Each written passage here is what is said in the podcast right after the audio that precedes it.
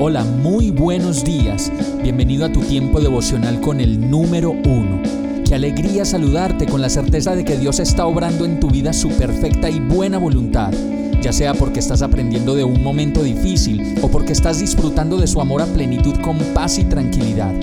Llegó la hora de tomar tu Biblia, pues de seguro Dios te va a hablar, te va a reconfortar y lo mejor de todo, te va a dar las respuestas que estabas buscando. ¿Qué esperas? Vamos, súbete de una vez en este pequeño pero eterno vuelo devocional con destino al cielo. Y el mensaje de hoy se llama fragilidad. Job 14.1 dice, qué frágil es el ser humano qué breve es la vida tan llena de dificultades. Yo creo que hemos conocido personas que todo el tiempo están angustiadas, que no descansan nunca, pues cada vez que los vemos están haciendo algo, pensando en algo y ni siquiera pueden dormir.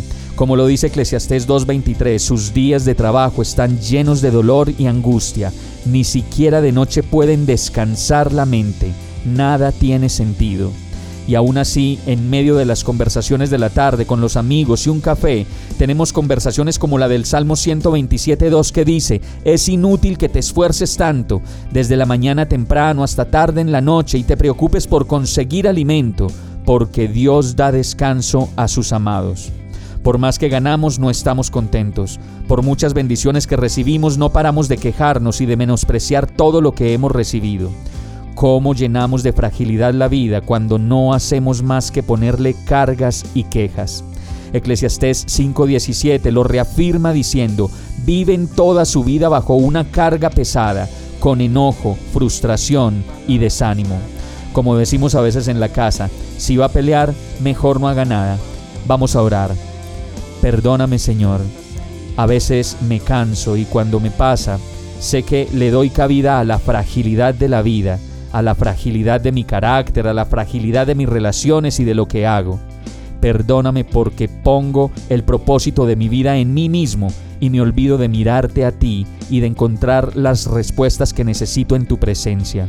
Ven a mi vida, Señor, te necesito y todo esto te lo pido en el nombre de Jesús. Amén.